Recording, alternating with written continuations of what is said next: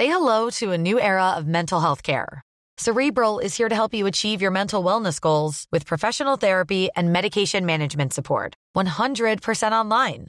You'll experience the all new Cerebral Way, an innovative approach to mental wellness designed around you. You'll get a personalized treatment plan from a therapist, prescriber, or both in a safe and judgment free space.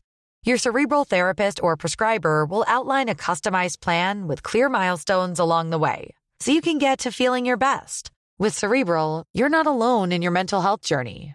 We're here to empower you to live a fulfilling life. So take that first step towards a brighter future and sign up today at cerebral.com slash podcast and use code ACasts to get 15% off your first month. Offer only valid on monthly plans. Other exclusions may apply. Offer ends July 31st, 2024. See site for details. La folie de l'IA et la désinformation avec l'IA. On a aussi le président de TikTok qui est auditionné par le Congrès américain. Et enfin, Twitter Blue qui change beaucoup et pas forcément dans le bon sens. On va en parler tout de suite dans le rendez-vous tech.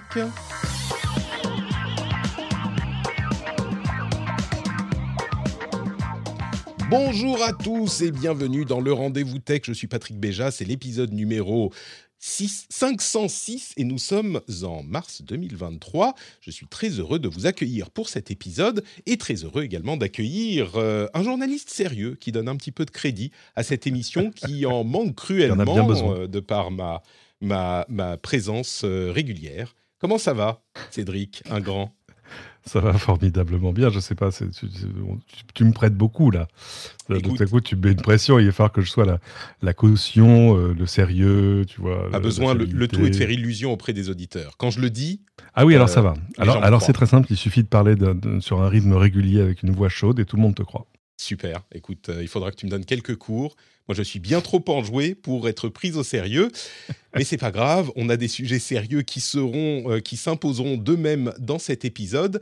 Euh, j'aimerais tout de même remercier Noni, Bruno, Virieux, Jaël, Johan, Soulas ou Johan? Est-ce qu'on dit Johan ou Johan? Aujourd'hui oh, Dis-le-moi, euh, monsieur Soulas, dis-le nous. On a aussi Pierre et Guillaume qui sont les patriotes qui ont rejoint la formidable famille des patriotes depuis la semaine dernière. Incroyable, merci pour votre engagement et votre soutien. On a aussi les producteurs Stéphane Lioret et Lancelot Davizard remercie régulièrement tous les mois parce qu'ils sont à ce niveau incroyable secret de producteurs. Merci à vous tous, patreon.com slash rdvtech pour soutenir cette émission. Et euh, tiens, deux, autres petites choses. Est-ce que tu as entendu parler du podcaston, Cédric? Est-ce que tu oui, sais bien de sûr. il s'agit? Ouais. Euh, oui, eh oui, ben, absolument. C'est une. Je, vais te laisser le raconter, mais je sais, je, vois de quoi il retourne. C'est une opération caritative qui est euh, soutenue par un, plus des centaines de podcasts de toute la francophonie. Il y a, euh, en fait, vous pouvez soutenir l'organisation caritative de votre choix, et il y a des podcasts de, bah, comme je disais, toute la francophonie. Enfin, il y a des, des, podcasts africains, des podcasts canadiens, des podcasts belges, suisses, évidemment. Enfin, tout ça. Donc, si vous voulez y jeter un coup d'œil, c'est sur podcaston.org. On mettra le lien dans les notes de l'émission. C'est cette semaine uniquement et c'est inspiré des mouvements caritatifs qu'on a euh, dans la sphère des créateurs de contenu depuis euh, quelques mois, quelques années maintenant. Et c'est la version podcast. Donc euh, podcaston.org, allez y jeter un coup d'œil si vous avez un moment. Un autre truc aussi, qui n'est pas du tout un truc caritatif, mais j'ai activé, j'ai mis en place le sondage 2023 pour les euh, auditeurs de mes émissions. C'est un truc que je fais toutes les quelques années. Euh, il y en avait un en 2020, le dernier, et ça faisait un an que je voulais euh, en faire un nouveau. Là, il est enfin en ligne. Il y a déjà des réponses qui ont été, qui ont été qui ont été beaucoup de réponses, plusieurs centaines de réponses qui ont été envoyées. Et c'est là où je vous pose, vous avez peut-être déjà vu euh, ce truc quand je l'avais fait les années précédentes, je vous pose des questions sur vous, comment vous écoutez, euh, ce que vous appréciez dans les émissions, etc. Le lien est dans les notes de l'émission, c'est le sondage 2023. Euh, n'hésitez pas à aller répondre, ça prend 5, allez, un petit peu plus de 5 minutes. Et puis il y a des photos incroyables d'archives qui sont inclus. Je vous, je vous raconte pas, peut-être que je vous en montre une. Est-ce que je vous en montre une? Bah oui, évidemment. Je vous, en, montre une si vous êtes, enfin je vais vous la décrire, je vais vous la dire si vous êtes euh, dans le, live, vous la voyez. c'est moi dans ma chambre au Japon en 1999 avec un PC de l'époque euh, que j'avais emmené de la rue Montgalet. Euh, de la rue Montgalet dans ma valise quand j'avais été au Japon. Je l'avais acheté. Rue Montgalet, c'est pas le, site web. Hein. J'étais allé dans la rue Montgalet à l'époque. Et, et, donc moi, de 1999, avec un vieux PC, avec un moniteur CRT 14 pouces complètement glorieux, etc. Il y en a d'autres comme ça. Donc, est-ce qu'il ressemble à un laptop Toshiba par terre? Oui, alors ça c'était celui d'un pote, c'était pas à moi, mais euh, c'est celui qui prend la photo en fait, qui s'appelle Stéphane, à qui j'envoie des bises. pour ceux qui n'ont pas l'image, ça vaut le coup, hein, aller voir le replay juste pour les voir les cheveux de Patrick à l'époque, parce que il on dirait un acteur de série américaine un petit de l'époque aussi. Un petit peu. Et, la chambre au Japon, elle était. Enfin, maintenant, je suis un petit peu ordonné. Là, c'est. J'ai honte en la voyant. Il y en a d'autres qui sont à peu près du même acabit, je vous laisserai les découvrir. Le sondage, euh, il y a le lien dans les notes de l'émission. Et... Les stats ne sont pas définitifs, mais moi je voyais quand même qu'il y a près de 40% des gens qui répondent au sondage. Il faut, faut jamais oublier que les gens qui répondent à un sondage sont déjà un sous-ensemble un peu particulier de tes, auditeurs. Mais euh, près de 40% qui t'écoutent depuis plus de 10 ans. Alors c'est en particulier. T'imagines Autant dire que tu fais partie de la famille quasiment, quoi. C'est un peu ça, oui. Alors c'est beaucoup de euh, patriotes parce que j'ai partagé le sondage sur Patreon en premier. Eh euh, mais il y a effectivement beaucoup de jeux. Depuis plus de 10 ans, je suis surpris. Hein. Franchement, la prochaine fois, pour le prochain sondage, je demanderai genre depuis le début et depuis plus de 15 ans. Euh, c'est vraiment surprenant. Mais je ferai euh, à un moment un petit compte-rendu du sondage pour tout le monde. Euh, et comme ça, on, verra les enseignements intéressants, les trucs marrants, les trucs étonnants de ce sondage. donc, si vous participez, vous serez pris en compte. Donc, n'hésitez pas à aller le faire. Mais c'est ce que j'avais fait la dernière fois aussi. C'était rigolo de voir un petit peu ce qui ressort de, de toutes ces données-là. Il y a d'autres trucs intéressants également. Euh, notamment, il y a des interludes euh, humoristiques entre les quelques questions que j'ai posées. Euh, il y en a un. Je, alors, j'ai demandé si certains comprennent bien, connaissent bien l'Église du patrixme et s'ils peuvent répondre à la phrase "La justesse mène à". Et il y a plein de gens qui n'ont pas su. Hein. Donc, il y a encore du travail à faire au niveau du prosélytisme de, de, de l'Église du patrixme. L'église du patrixme, pour ceux qui ne savent pas, c'est euh, le, mode de, société dans lequel on a décidé que Patrick décide de tout et ça va parce que Patrick sait ce qu'il faut faire et, comme, euh, et que Patrick a raison. Mais il y a des principes aussi. Euh, et l'un d'entre eux, c'est la justice mène à. Alors quoi Non, merde, la justesse. ouais, je crois que tu viens de cramer la vanne. Un petit peu, ouais ne, faites comme si vous n'aviez pas entendu. Bon, euh, dernière chose, sur la communauté Discord, on a ajouté euh, les bots de... Pas les bots, euh, bots, genre les bots, les robots, de, Open, de, de Midjourney et Blue Willow. Et du coup, il y a plein de gens qui s'amusent à faire sur le Discord des générations d'IA très sympas. Venez nous rejoindre sur le Discord aussi. C'est un bon moment passé ensemble. Et il y a des trucs intéressants qui se passent dans le monde de l'IA et ça enfin dans le monde de l'IA, dans le channel test d'IA dans le, groupe tech, il y a plein de trucs hyper intéressants et vous pouvez tester aussi, hein, comme sur les autres Discord, mais c'est peut-être un petit peu plus facile à faire sur le Discord de notre Patrick. Le lien est aussi dans les notes de l'émission. Mais euh, et puis vous pouvez demander aux gens comment ça marche, etc. Et vous avez euh, sur ces services plusieurs euh, dizaines de tests gratuits disponibles. Donc vous pouvez aller y jeter un coup d'œil si vous le souhaitez pour en apprendre un peu plus sur l'IA et du coup, ça nous permet d'arriver à notre première section, les infos importantes à retenir, puisqu'évidemment, évidemment, on va parler d'IA. C'est évident. Et on va parler d'IA. Alors, j'ai plus de place, Cédric. J'ai plus de place dans les notes. j'ai sélectionné et il y a genre 50 news différentes, plus ou moins intéressantes, mais plutôt intéressantes. Euh, et du coup, on va pas parler de tout. C'est juste impossible. D'autant plus que euh, il y a une bonne partie des news qui est des annonces d'IA implémentées dans des services existants. Alors, la plus grosse, c'est sans doute Google Bard, qui euh, a été lancé dans certaines régions, enfin dans certains pays, aux US, euh, en Angleterre, etc., dont les réactions sont sympas, pas mal, mais on n'est pas au niveau de ce qu'on peut trouver chez la concurrence, qui est un petit peu inquiétant pour Google et qui pourrait faire un sujet entier à, lui tout seul, rien que ça. Ça pourrait être un sujet entier.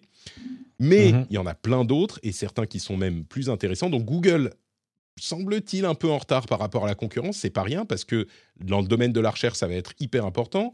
Euh, d'ailleurs, entre parenthèses, il y a Opera qui a ajouté un, euh, un élément d'IA dans ses résultats de recherche. Il y a Mozilla qui a lancé, toujours dans les navigateurs, Mozilla qui a lancé une organisation euh, d'IA fondée par la fondation, enfin fondée et financée par la fondation Mozilla pour avoir une IA un peu plus neutre. Enfin, il y a Adobe qui a annoncé Firefly, qui est une famille, une famille de moteurs créatifs, d'outils créatifs propulsé par l'IA. Canva, pareil.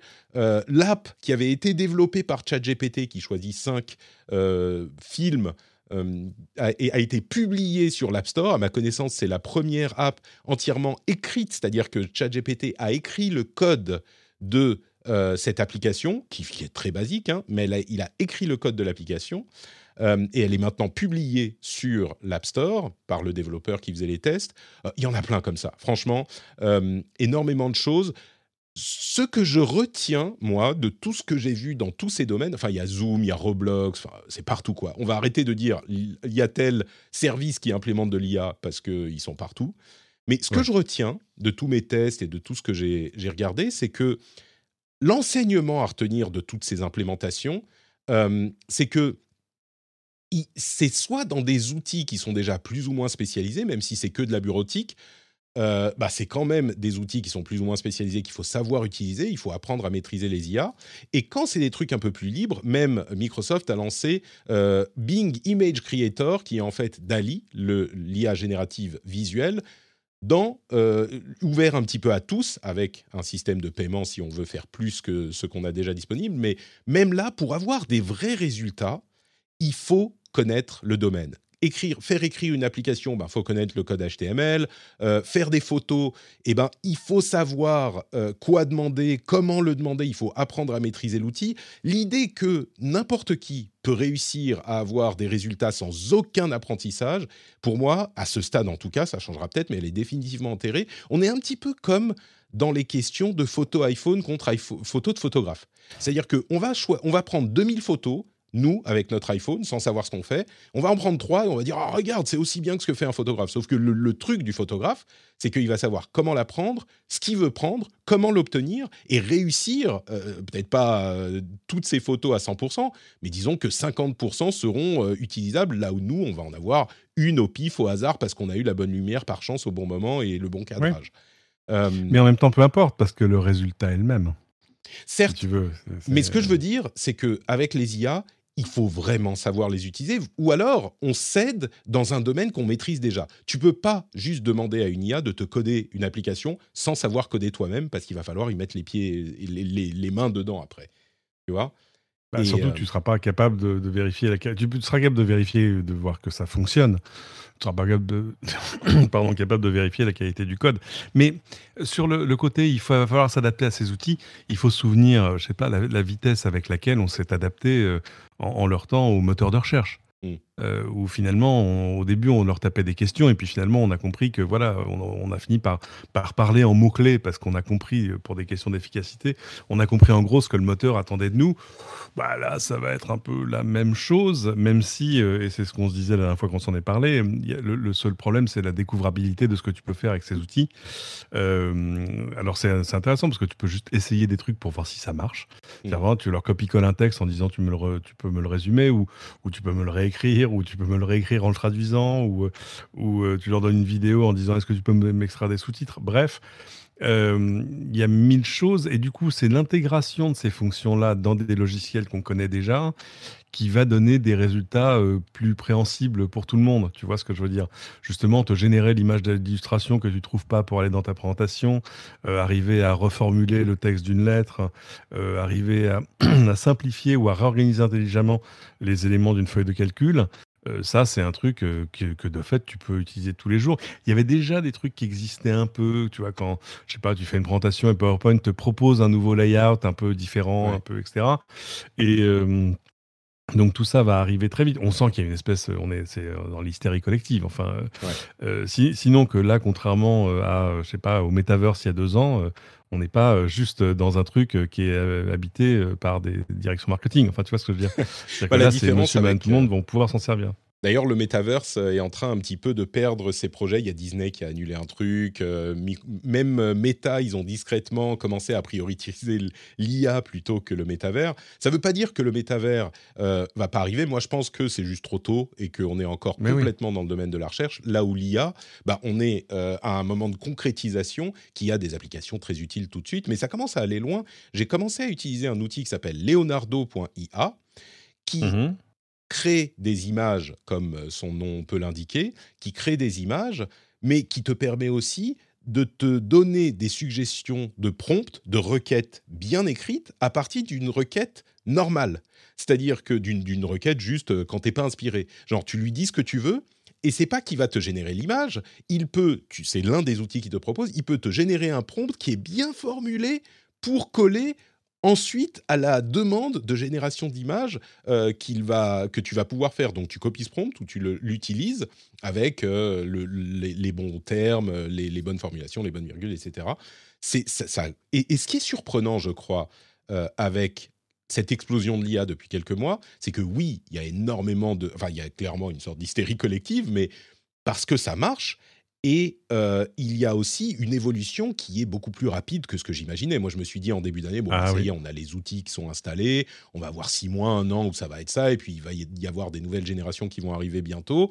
En fait, non. Tous les deux mois, tous les trois mois, il se passe un truc. Euh, tout le monde est dans une L'accélération s'accélère, quoi. ça, va de plus en plus en plus vite, et euh, c'est on est face à une espèce d'effet boule de neige, et, on se met à rêver. C'est-à-dire que il faut imaginer, parce qu'on a l'impression qu'on est arrivé quelque part, mais non, c'est que le début. Euh, c'est on, est au mois de, juin 2007, quatre mois après le lancement de l'iPhone. Tu vois ce que je veux dire, premier du nom, qui servait pas à grand chose qui était que 2G. Enfin, on a oublié tout ça. Et, il faut, quand on essaie de se projeter en disant euh, dans 3, dans 4, dans 5 ans, waouh, euh, là, c'est. Bah, euh, justement. Ça pose question. Enfin, c'est intéressant. Alors, un des trucs qui a aussi été une énorme annonce, c'est l'intégration d'API et de plugins dans ChatGPT. C'est-à-dire que là où on se disait, bah, ChatGPT, on le connaît maintenant, il va falloir apprendre à le maîtriser, mais il est comme ça. Eh ben non, euh, ils ont eu une approche hyper intéressante pour permettre à ChatGPT d'explorer le web. C'est pas qu'ils envoient des requêtes de recherche eux-mêmes comme le fait Bing qui est ouvert à l'internet, c'est qu'ils ont créé des plugins qu'on peut intégrer à ChatGPT qui se connectent à des services existants comme euh, bah, OpenTable pour des réservations, Instacart, Slack, Wolfram Alpha, Zapier, enfin plein de services du genre qu'on peut intégrer à ChatGPT et qui va lui permettre de communiquer avec ces services et donc d'avoir notamment des informations plus euh, récentes que la, date de 2021 à laquelle s'est arrêtée son, sa base de données de connaissances, mais qui en plus va lui permettre de faire des choses, de, faire des actions qu'il n'aurait pas pu faire autrement grâce à des trucs comme, bah, comme je le disais, Zapier, Slack, etc. Donc c'est une approche qui, elle aussi, pourrait nécessiter un épisode entier pour la discuter et discuter de ce qu'elle euh, permet, ce que, de ce qu'elle rend possible. Mais ce qu'il faut en retenir, c'est que bah, ChatGPT peut maintenant se connecter euh, de manière très formalisée à des services externes et ça ouvre ses possibilités de manière incroyable. C'est uniquement pour les gens qui, ont, qui, qui payent ChatGPT, évidemment. Mais mhm. tu parlais de l'iPhone. Euh, on va à toute vitesse parce que sinon l'épisode durerait 5 heures et ça serait peut-être peut-être le coup de le faire. Mais euh, il y a une news qui m'a bien fait rire, enfin qui m'a intéressé, c'est euh, la connexion de plusieurs services ensemble entre de services d'IA et d'autres types de services. Il y a un développeur qui s'appelle euh, John Mayer, qui dont le Twitter, le compte Twitter est Beast Mode, euh, qui a connecté une IA à un synthétiseur de voix et à euh, Messenger, Facebook Messenger, de manière à ce que il puisse poser des questions et que la réponse soit une réponse lue, enfin parlée, d'une d'une sorte de Steve Jobs, enfin d'une voix synthétique de Steve Jobs. Et il lui pose des questions euh, comme euh, donne-moi des conseils parentaux, euh, comment s'est passé ton voyage en Inde, dis-moi, parle-moi de, l'annonce de l'iPhone et écoutez ce que ça donne. Normalement, tout le monde devrait pouvoir écouter. Je vais essayer de trouver. Ça prend un petit moment. Mais je vais essayer de trouver, trouver un endroit où il. Alors là, il parle du potentiel de l'IA. However, I also believe we must remain vigilant and ensure that the technology is developed ethically and with human values at its core. We need to ensure that AI is designed for augmented intelligence rather than artificial intelligence. C'est enfin, saisissant. on, a l'impression vraiment d'entendre Steve Jobs. Non, c'est dingue. Non, non, c'est dingue. Et c'est marrant parce que c'est complètement le truc qui est l'étape logique qui embrique, Bien sûr. Qui, qui, emboîte toutes les briques toutes les, de ce qui est en train de se passer. Et ça, ça, ça arrive très très vite. Et donc on pose une question pour clarifier. Il pose une question dans Messenger à son contact et le contact lui envoie, qui est en fait une série d'étapes dans l'IA, lui envoie une réponse qui est lue par Steve Jobs comme si c'était Steve Jobs qui lui parlait.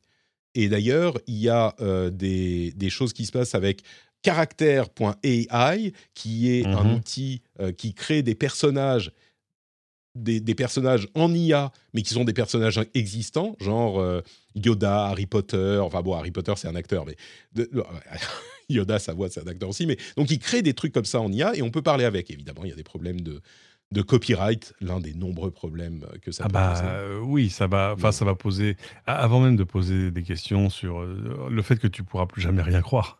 Euh, Alors on va y arriver à ça. Ouais, ouais, parce qu'évidemment. Après, les, les copyrights, c'est compliqué parce que, tu vois, il y, avait eu des. Alors, il y a pour des célébrités, on se souvient de, de campagnes de pub où on avait recréé une fausse Marilyn euh, ou un faux Churchill, ou etc. Ça, ça va, ça, enfin, ça peut se régler euh, si ces gens ont des héritiers. Enfin, il y a, y a, probablement un système de licence à trouver quand, quand ça existe encore, mais euh, d'autant que d'ordinaire, c'est on veut réutiliser des extraits de leur voix parce qu'avant, on ne savait pas les recréer, donc bah forcément, c'était plus compliqué. Là, il peut dire n'importe quoi. Et puis parce que personne ne t'empêche gratuitement d'être un imitateur un imitateur, il paye de licence à personne. Euh, donc, euh, je crois que je viens d'écrire la moitié de la plaidoirie de l'avocat qui ira défendre ces services-là en disant c'est de l'imitation. Voilà, regardez, nous avons, il y a une longue tradition de l'imitation euh, sur scène et partout et en disque et machin. Pourquoi est-ce que c'est En fait, c'est pas nouveau. Le problème, c'est l'efficacité du truc qui est absolument démente, quoi. C'est, et on l'avait vu. c'était quoi C'est Microsoft ou Google le projet de recherche où il suffisait maintenant de 3 ou 4 secondes de voix pour arriver à entraîner une voix numérique. Et ça, c'est confondant. Et évidemment, en plus, pour ces personnages-là, si tu veux, euh, Steve Jobs, on a des dizaines d'heures d'enregistrement de sa voix, euh, fort et clair, euh, sans, sans, parasite. donc, on va pouvoir traîner des, chatbots qui font quand même très peur. Enfin, tu, tu vas, ça y est, on va eh enfin ben, pouvoir voilà, justement, parler à l'au-delà on y arrive. Non, mais ça pose des questions. C'est-à-dire que moi, je me, je me, suis posé la question. Moi, j'ai euh, mon, mon, papa est mort il y a, il y a 4 ans et des. Mhm. Je me suis, et là, je me suis dit, c'est dommage que j'ai. Est-ce que j'ai des enregistrements de sa voix? Mhm. Et en même temps, tu te dis, non, c'est complètement creepy. Je vais pas demander, pas poser des questions à mon papa décédé. Enfin, mais en même temps, ce serait peut-être agréable. Ou est-ce que ce serait pas rigolo bah, Il y a des gens que ça peut aider euh, dans le deuil. Il y a eu des papiers intéressants là-dessus, justement. C'est ça, ça. Euh, mais il euh, y, a une limite du, à la fois du légal, bon, pour les célébrités, et puis du creepy pour tous les trucs que tu peux faire avec. On verra de quel côté on se situe dans quelques mois. Alors justement, euh, la facilité de ce genre d'outils, là on revient un petit peu sur le texte, mais il y a de plus en plus d'outils qui sont des outils de LLM, donc ce que fait ChatGPT très spécifiquement, de la génération de texte, qui réussissent à être de plus en plus petits. On en parlait un tout petit peu la semaine dernière, mais il y a encore des nouveautés dans ce domaine. Euh, il y a une, organisation qui s'appelle Databricks qui a mis en open source Dolly, qui est un LLM qui peut être entraîné en trois heures et sur une seule machine, qui est un petit peu l'équivalent de Alpaca, le modèle dont on parlait la semaine dernière, qui était de Stanford. Euh, et il y a un développeur que euh, moi je connaissais pas, mais qui travaille depuis longtemps, qui s'appelle Brian Romelet, qui travaille à euh, mettre un modèle de ChatGPT 3.5 ou équivalent, on va dire 80% de ce que peut faire ChatGPT 3.5 dans une puce.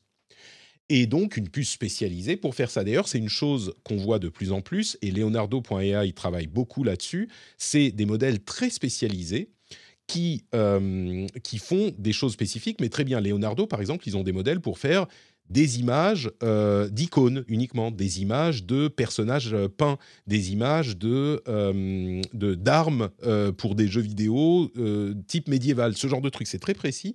Et on peut tout à fait imaginer une puce qui serait spécialisée dans un type de langage spécifique ou même plus général que comme 3, ChatGPT 3.5.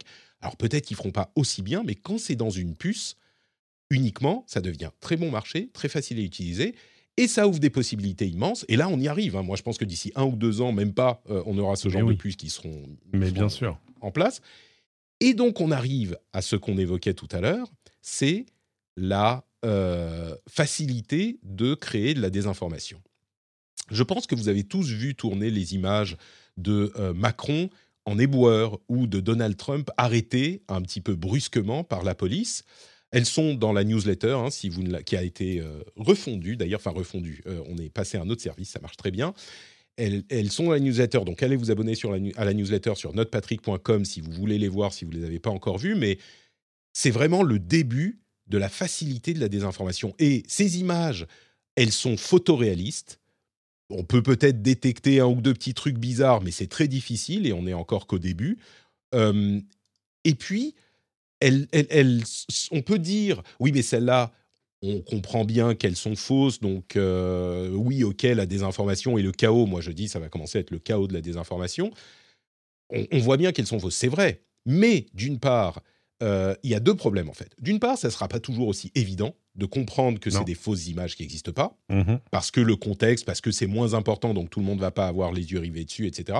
Et d'autre part, un truc vraiment important, c'est que à la limite, peu importe, parce qu'à partir du moment où c'est le chaos partout et on a autant de fausses images, voire plus de fausses images que de vraies, ou de faux textes, ou de faux enregistrements sonores, ou de fausses vidéos dans, pas si longtemps que ça, le problème c'est que ça met le doute, c'est la méthode Trump, on lance des mensonges autant qu'on veut, autant qu'on peut, et après, au bout d'un moment, les gens se disent bon bah, allez, j'ai pas le temps de m'en inquiéter. De toute façon, j'ai pas le temps de, de, chercher à comprendre qu'est-ce qui est vrai et qu'est-ce qui est faux. Et donc, je me fous de tout, je ne m'intéresse plus à rien, et c'est le chaos. Là où j'ai un petit espoir, c'est que, du coup, il y a tellement peu de temps et de capacité à, démêler le vrai du faux, qu'en fait, la vraie monnaie, à ce moment, la vraie valeur, c'est plus l'information. Là, je me retourne vers Cédric. C'est plus l'information elle-même, c'est la confiance. Et c'est ça qui a de la valeur. La confiance qu'on fait aux journalistes et aux journalistes qui sont sérieux. Et donc, est-ce que, ironiquement, cette histoire de ChatGPT et de, déversement euh, de, de, l'information fausse ou vraie mélangée, ça va pas revaloriser le métier de journaliste qui, au lieu de passer leur temps à faire de la copie de dépêche AFP, vont pas plutôt devoir, les bons, les vrais, les sérieux, se mettre à faire ce travail-là, d'établir la vérité, enfin de démêler la vérité et d'établir une relation de confiance avec leurs audiences. Euh, je, je, saute un peu quelques étapes, mais je crois que c'est pas si. Non, non, mais, euh, mais je te suis. Le, le, moi, ça fait quelques temps qu'on entend des gens qui disent oui, vous savez, le, fact-checking, c'est terminé. Bah, en fait, le fact-checking, à mon avis, a encore un bel avenir devant lui. Et c'est vrai qu'il y a, y, y a un vrai besoin de confiance quand tu es, face à quelque chose qui, se présente comme de l'information. Mais en fait, pour moi, l'effet induit de ça, c'est pas tant le fait que ça va ouvrir la porte à toutes sortes de désinformations, c'est plutôt le fait que tu vas perdre la confiance dans les choses que tu regardes. Euh, et, à un moment, tu te diras Attends, attends, attends, attends, vraiment, vraiment, ça s'est arrivé? Vous êtes sûr? J'ai adoré la photo du, pape en doudoune, là, j'ai trouvé ça. Oui, qui tourne partout, je l'ai quelque part aussi. Ah oui, voilà. Mais, mais là, on est face à des choses caricaturales. Évidemment qu'Emmanuel Macron n'est pas allé ramasser les poubelles à Paris en pleine manifestation. Donc, tu veux. Voilà. C'est facile à détecter dans ce cas précis, oui. Voilà, c'est sur des choses plus légères, plus où, il y avait déjà de la manipulation, mais de la manipulation euh, sur la source des images. Tu vois, on disait, regardez, euh, il y a eu un attentat là, et tu regardais, tu disais, non, mais ça, c'est une image euh, d'un attentat en Italie en 1972. Et, voilà, où, tu pouvais sourcer les originaux, mais là, il n'y a plus d'originaux, parce que chaque image devient une création originale. Et, du coup, ça va poser des vraies questions de confiance sur les images et les vidéos, parce que, évidemment, le next step, mais quand je dis le next step, c'est pendant deux semaines, tu vois ce que je veux dire maintenant. la nouvelle génération, c'est pour, c'est pour, c'est pour le 1er mai, euh, c'est-à-dire l'arrivée de, vidéos euh, bidonnées de part en part. Et euh, non, ça va être assez terrible parce qu'en plus, c'est intéressant. On était dans une génération où, euh, grâce au smartphone, n'importe qui pouvait être témoin d'une actualité et en faire euh, la faire partager aux autres. C'est ce qu'on a appelé souvent le citizen journalisme. Ah non, pour moi, le journalisme, c'est autre chose. C'est pas juste. Euh, c'est la différence entre le journaliste et le caméraman. Tu vois ce que je veux dire? Même si maintenant tous les caméramans sont, sont journalistes encartés, ils ont fait des vraies études. Mais, mais ça n'a pas toujours été le cas. Avant, y a, on séparait la technique de, de l'éditorial. ça, c'est un peu terminé. Mais euh, et, là, ça va être un peu fini parce que si tu es une chaîne de télé et que d'un coup on dit ah, Regardez, j'ai des images incroyables de XYZ, avant de les passer, si tu veux tu vas vouloir en voir la, voir la même sous quatre angles différents, vérifier que, voire même envoyer quelqu'un. Donc oui, peut-être que finalement tout ça va donner un petit, une petite piqûre de rappel sympa sur, sur le fait que bah, avoir des journalistes est bien, et euh, les payer c'est mieux, enfin des, des, choses bêtes mais auxquelles on va revenir. Bon ça c'est un truc de vieux con hein, dans l'ensemble, hein, mais, mais euh, peut-être que finalement tout ça n'a aucune importance, on va rester dans le relativisme complet et que les gens vont continuer de croire exactement à ce à quoi ils veulent croire ou pas, euh, confirmé par des images qui sont vraies ou pas, mais on s'en fout parce que finalement si ça te renforce dans ce que tu croyais avant, mmh. ça a fait le job.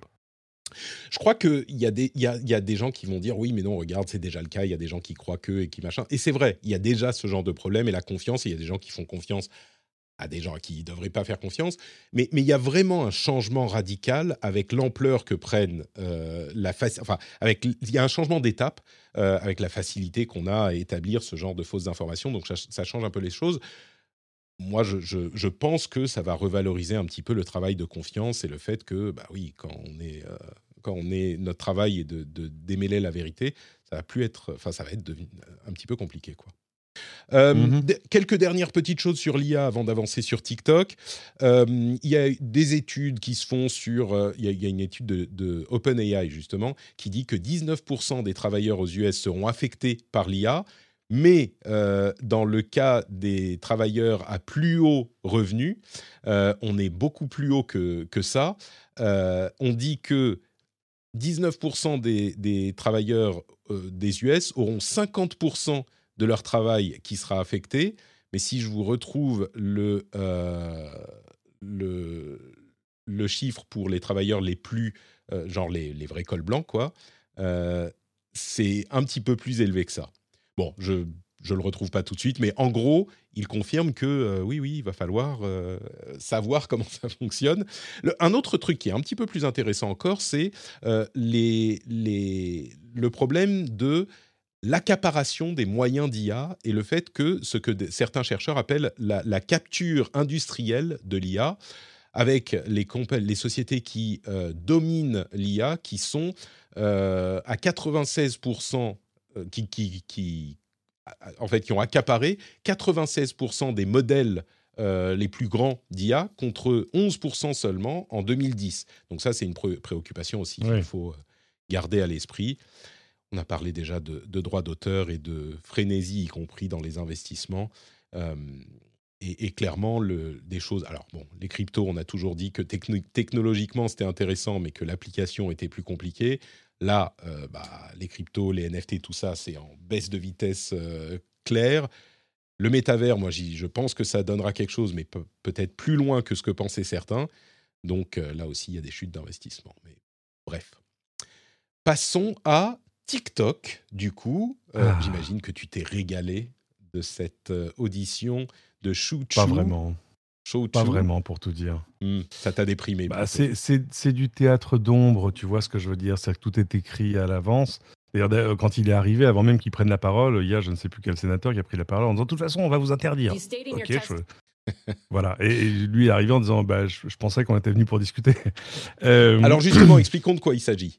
Euh, c'est l'audition devant le Congrès, le témoignage du CEO, du président de TikTok, devant le Congrès américain, dans une ambiance, une atmosphère où euh, l'application TikTok est en train d'être euh, euh, interdite un petit peu partout dans le monde, y compris en France. Alors, on parle encore d'appareils fournis par le gouvernement.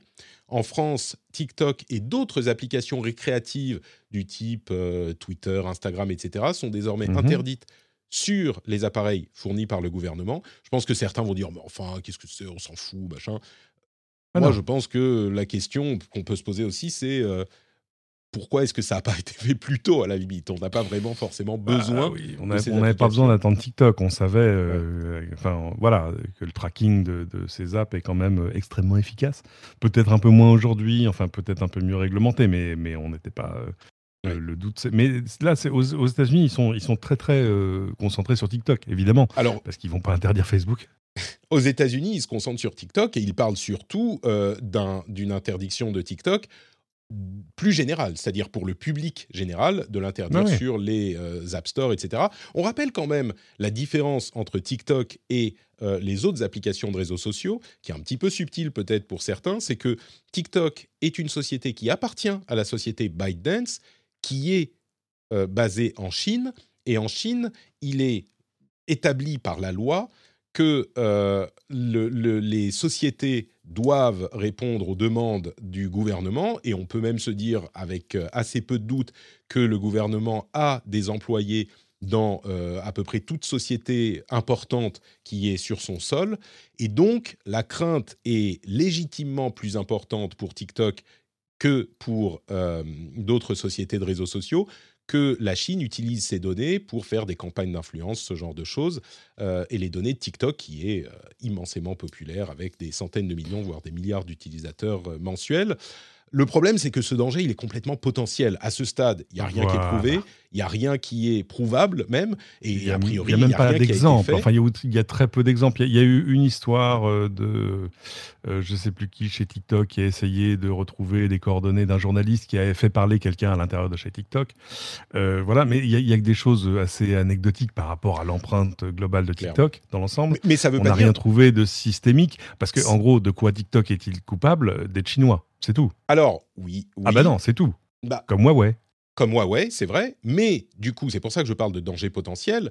Euh, le danger potentiel, alors il existe partout, et oui, évidemment que le gouvernement américain ou que le gouvernement français ou les gouvernements européens sont pas tout blancs non plus, mais je pense qu'il faudrait être un petit peu, euh, un petit peu borné pour pas admettre que le danger potentiel est plus présent avec le gouvernement chinois qu'avec les gouvernements occidentaux pourrait en débattre, mais je crois que. On pourrait, on pourrait en débattre, mais je suis même pas en train de faire du whataboutism. Hein. Je suis pas en train de dire oui, mais regarde, les Américains, ils avaient mis des puces dans des routes, dans des routeurs Cisco, machin. Non, c'est juste le, le, le, le problème, c'est que on, on, est en train de faire une espèce de procès euh, un peu en sorcellerie euh, à TikTok en disant non mais imaginez ce que ce serait si vous aviez ah ce pouvoir oui bah mais oui mais, mais, s'il suffit mais moi j'ai entendu un commentateur que je respecte éminemment qui est, Scott Galloway qui disait non non mais il faut qu'ils nous prouvent qu'ils ne font pas ce genre de choses ça, ne fonctionne pas. On ne sait pas prouver un négatif en logique. C'est pas je peux prouver ce que je fais. Je peux pas prouver ce que je fais pas. C'est voilà. C'est exactement le problème avec TikTok, c'est qu'il est impossible de prouver qu'ils ne feront pas un truc.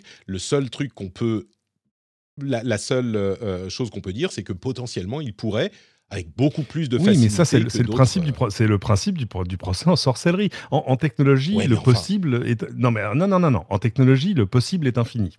Voilà. En technologie et au futur, le possible est infini. Donc potentiellement, TikTok peut tout faire, comme toute autre application. La seule différence, c'est que TikTok est chinois.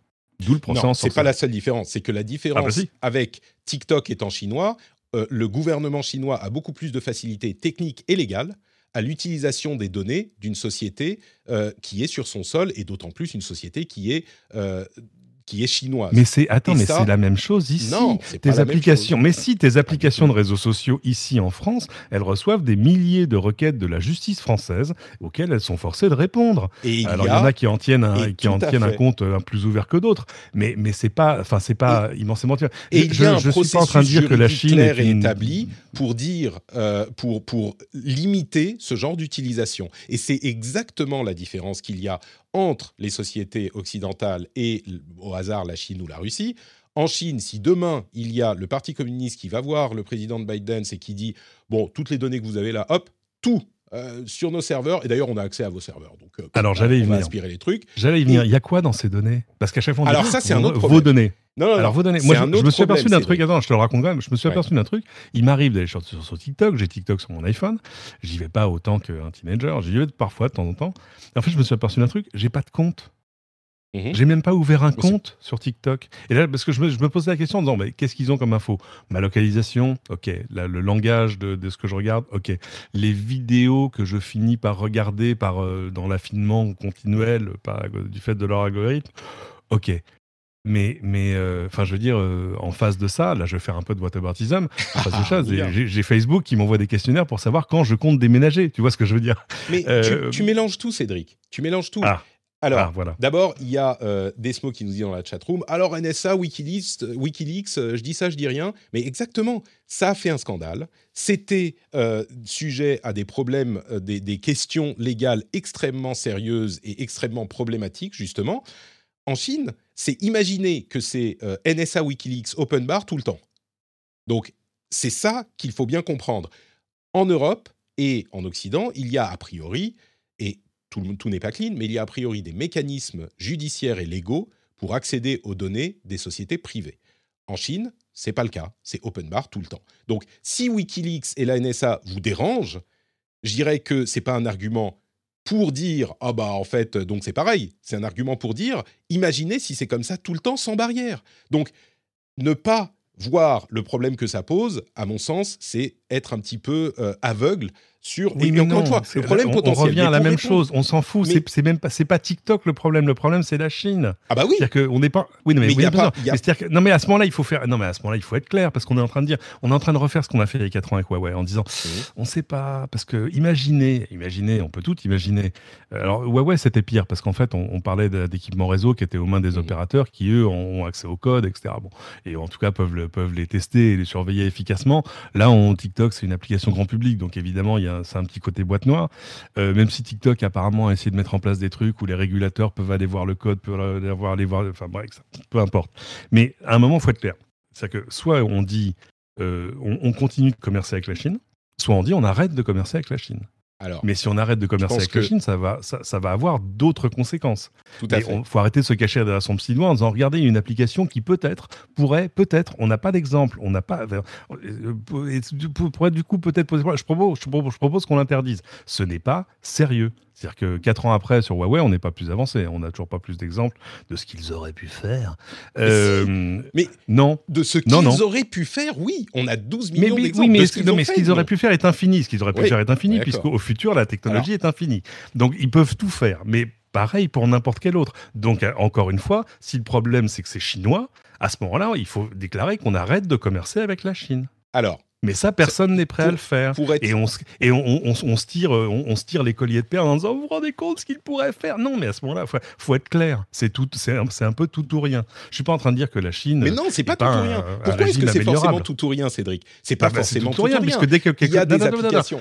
je, vais, te dire quel est, je vais te dire quel est le vrai problème. je vais te dire quel est le vrai problème. Le vrai problème, et je, je suis tombé dessus sur un papier du New York Times, un autre du Guardian il y a deux semaines. Le vrai problème, c'est que la Chine, désormais, dépose plus de brevets que les États-Unis. Donc là, on, a fini la phase de euh, je m'insère dans un marché en faisant du low cost, je suis l'usine du monde, je copie les autres, etc. Ça, c'était avant. C'est-à-dire que les Chinois déposent plus de brevets sur les technologies 5G, par exemple, que n'en déposent les Américains. Elle est là la panique morale. la, panique morale pour l'économie américaine, c'est pas TikTok.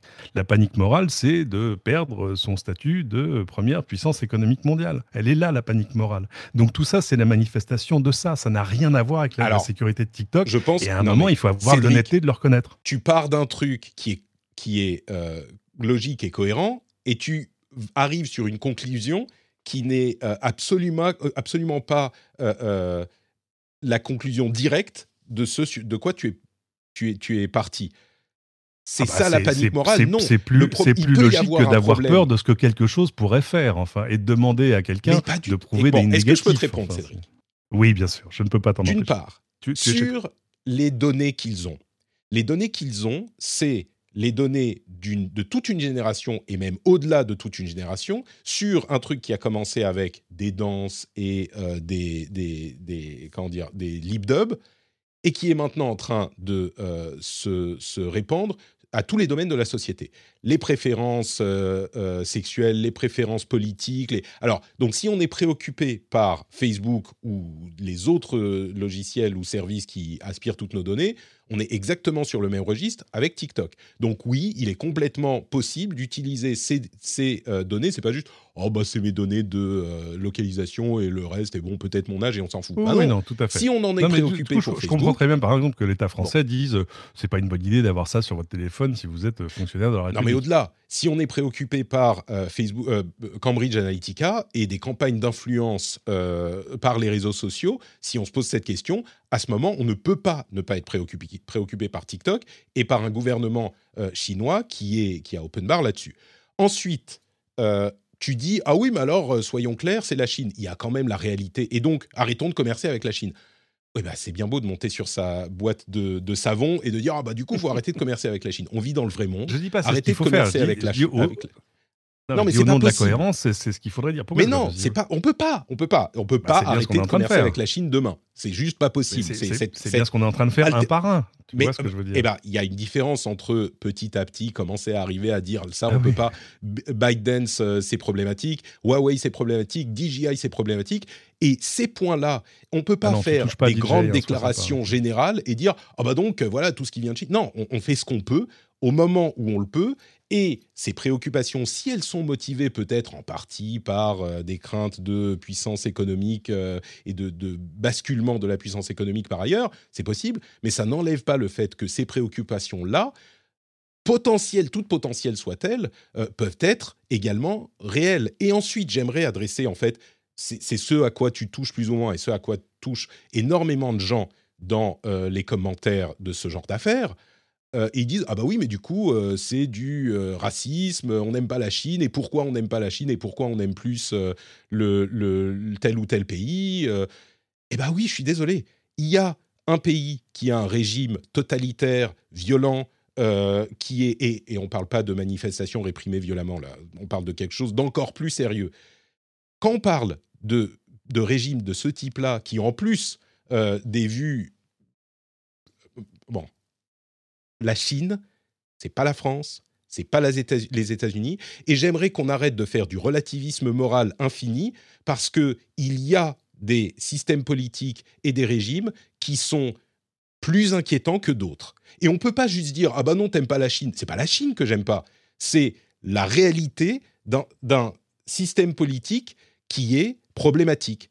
Et le fait de dire euh, oui, mais euh, ils ont plus de brevets, donc c'est pour ça. Ça n'enlève pas le fait, la réalité, on peut pas la nier, le fait qu'il y a quand même euh, un système politique qui est pas idéal en Chine. Ouais, donc, je, veux bien. J'aurais quand même, j'aurais juste préféré deux choses. Je te laisse la, conclusion parce qu'on est, on est parti oh, sur complètement la conclusion. Non, non.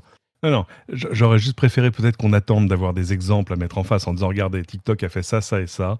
Et alors que plutôt que de dire oui, mais imaginez qu'en sous-main la Chine utilise pour faire de la propagande. La propagande pour l'État chinois, c'est un peu difficile à faire de manière invisible. Enfin, sûr que voilà, surtout avec des contenus publics. Non, non, mais je sais bien. Et alors, l'histoire des données, bon, le, truc, c'est que ce qui va se passer, on le sait dans l'ensemble, ce qui va se passer. Euh, alors, c'est amusant parce que euh, je crois que c'est la Chine qui a, qui a envoyé des tweets ou l'ambassade de Chine aux États-Unis, qui dit que voilà, ce serait un fort mauvais signal euh, envoyé au, commerce entre les deux pays. Et euh, en gros, euh, touchez pas. Il parlait de la vente forcée de TikTok, du divestment de Biden si les États-Unis obligeaient voilà, parce, Biden à vendre. Parce qu'en gros, la, porte de sortie pour Biden, ce serait de, ce serait de d'en faire une société américaine cotée, etc., avec le même niveau de transparence, de gouvernance, de et c'est probablement comme ça que ça va se finir. Euh, ça réglera pas du tout. Ce sera les mêmes données. Hein. Euh, et, ah sur l'accès, on s'en reparlera. Mais...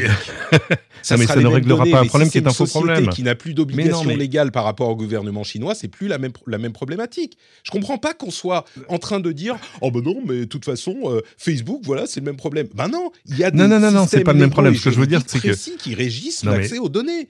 Euh, ça change tout. Ce que, ce que je veux dire, c'est que le, le, le problème n'est pas réglé avec le même empressement que là, des problèmes euh, existants, euh, répétés, euh, tu vois, et, tout à fait probants du côté de Facebook. Mais je ne veux, pas, je veux pas comparer les deux parce que c'est des choses vraiment différentes. Mais ce que je veux dire, c'est c'est quoi le prochain épisode? Alors en même temps, on va pas non plus, si je veux, les, parer les Chinois de vertus qu'ils n'ont pas parce que eux sont d'un protectionnisme délibéré, déterminé et répété. Moi, j'étais allé visiter Google à Pékin américains avant que Google ne ferme. Parce que justement, les Chinois disaient, mais il va falloir qu'on ait accès aux données. Oui, alors là, ça va être difficile quand même. Je, voilà, donc ils avaient commencé par, je crois, immigrer à Hong Kong et puis finalement par fermer. Je sais pas s'ils sont encore à Hong Kong. donc, il y a tous les services qu'on connaît ici n'ont que des équivalents en Chine. Alors c'est vrai que c'est rigolo après quand ces équivalents reviennent chez nous, parce que TikTok pourrait être presque une sorte d'accident de l'histoire. Mais, mais euh, c'est voilà, moi ça, ça m'embête un peu que qu'on invente des frontières là où il y en a pas. Euh, maintenant, euh, en fait, je, je comprends pas la panique morale. C'est-à-dire que le côté, tu vois, interdire des choses par rapport à un potentiel, c'est Minority Report, et donc ça me gêne en tant qu'ancien étudiant en droit. Tu vois ce que je veux dire? C'est-à-dire que c'est non, on, ne te condamne que pour des choses qui se sont passées. Et pour l'instant, il s'est rien passé. Et c'était la même chose pour Huawei. Et donc, quel, est le, quel est le fil directeur de tout ça? Bah, C'est que c'est la Chine. Et, et, à un moment en plus où, euh, où ça, pose des, ça va poser des questions. Ça pose des questions en termes d'innovation. C'est-à-dire, euh, moi, depuis la dernière fois où je suis allé à Shenzhen, c'était il y a un peu plus de trois ans, c'était juste avant le Covid, j'avais le nez creux. Euh, le, le, le, degré d'innovation et d'exécution et de rapidité, enfin, ils avaient recréé un vrai écosystème d'innovation où tout à coup, la Silicon Valley faisait un peu vieillotte à côté, en fait. C'était, parce que c'était un côté très très, next-gen. Donc euh, euh, j'ai peur qu'on se qu'on se prive à terme de réelles innovations euh, juste parce qu'elles sont chinoises. Ça, ça m'ennuie un peu. Alors, pour aller un tout petit peu dans ton sens et puis revenir en, arrière après, d'une part, il y a eu un papier intéressant sur le, le, fait que TikTok ait encore accès à des données d'utilisateurs indiens qui avaient été récupérées avant le ban de TikTok en Inde. Évidemment, l'Inde a une relation particulière avec la Chine, hein, en 2020. Donc, ils ont encore accès à ces données et certains employés parlaient du NSA to go, qui est un peu euh, mhm. bon, ce, que, ce que je voulais dire en fait. Donc, évidemment, ils ont interdit l'application, mais ils n'ont pas dit à TikTok, vous devez effacer toutes les données des utilisateurs indiens. Donc, TikTok, c'est tenu à, à, la loi. Mais bah Au-delà de ça, qui est un exemple de ce que euh, ça pourrait donner, donc ils, ils, peuvent accéder à toutes les données qu'ils ont sur euh, ces utilisateurs et ça donne beaucoup de choses. Vous laisserai aller chercher l'article. C'est un article de Forbes qui dit India, dont le titre est India banned TikTok in 2020. TikTok still has access to years of Indians' data. Bon, ça c'est une chose, mais il y a un autre article qui est hyper intéressant, et puis on va conclure là-dessus, qui est un article de TechDirt, toujours hyper euh, intéressant comme blog, qui dit qu'il faut arrêter de se focaliser sur TikTok et que le vrai problème, bon, moi je dirais c'est en plus de TikTok, et c'est vrai que c'est un vrai problème, c'est les euh, data brokers, donc les euh, vendeurs de données, qui peuvent combiner et vendre des données sur n'importe qui, à n'importe qui, de n'importe quelle manière. Alors, c'est beaucoup moins le cas en Europe. On est beaucoup plus protégé sur ça. On, on, est beaucoup plus protégé de ça. Enfin, beaucoup plus, ça ne veut pas dire complètement protégé. Mais je pense que si effectivement on est préoccupé par ce genre de euh, problématiques, le fait de s'intéresser aux euh, sociétés qui combinent et qui repackagent et qui achètent et qui revendent les données privées des utilisateurs de plein de réseaux différents et de plein de services différents, bah, ça serait peut-être une priorité euh, plus importante potentiellement. Et puis là où je te donnerai un petit peu raison d'une certaine manière aussi, c'est que sur Huawei... Parce que j'ai raison. Parce que tu as raison, évidemment. Mais le problème de Huawei, c'était que une fois l'infrastructure installée, ça serait peut-être très difficile à démanteler. Et donc, on pouvait peut-être oui, du fait que... Je ne veux pas me relancer dans ce débat, mais si tu veux... Non, j'ai parlé, parlé aux gens qui gèrent la sécurité des réseaux chez un grand opérateur français, le plus grand. Euh, qui disait attendez, on, vous êtes en train de nous prendre pour des boy scouts, c'est-à-dire qu'on on n'est pas en train d'installer ça comme une, comme une PlayStation. Euh, c'est-à-dire que nous, on reçoit les appareils, ils passent au, au, travers de, de, X filtres, de machin sur le code, sur la fiabilité, sur la sécurité. On a accès au code. Les mises à jour ne se font jamais sans nous, sans qu'on les ait vérifiées avant. ce que je voulais dire, enfin, voilà. Ce que je voulais dire, c'est que le, danger potentiel était potentiellement plus dangereux que le danger potentiel de TikTok où on peut dire bon bah demain ok on ferme l'accès aux apps. Alors c'est compliqué légalement machin et puis il faut des débats et puis ça prendra peut-être du temps. Mais démanteler s'il y a un problème avec le hardware c'est plus compliqué à démanteler que euh, de couper l'accès à une app. Donc je, le mentionne comme ça.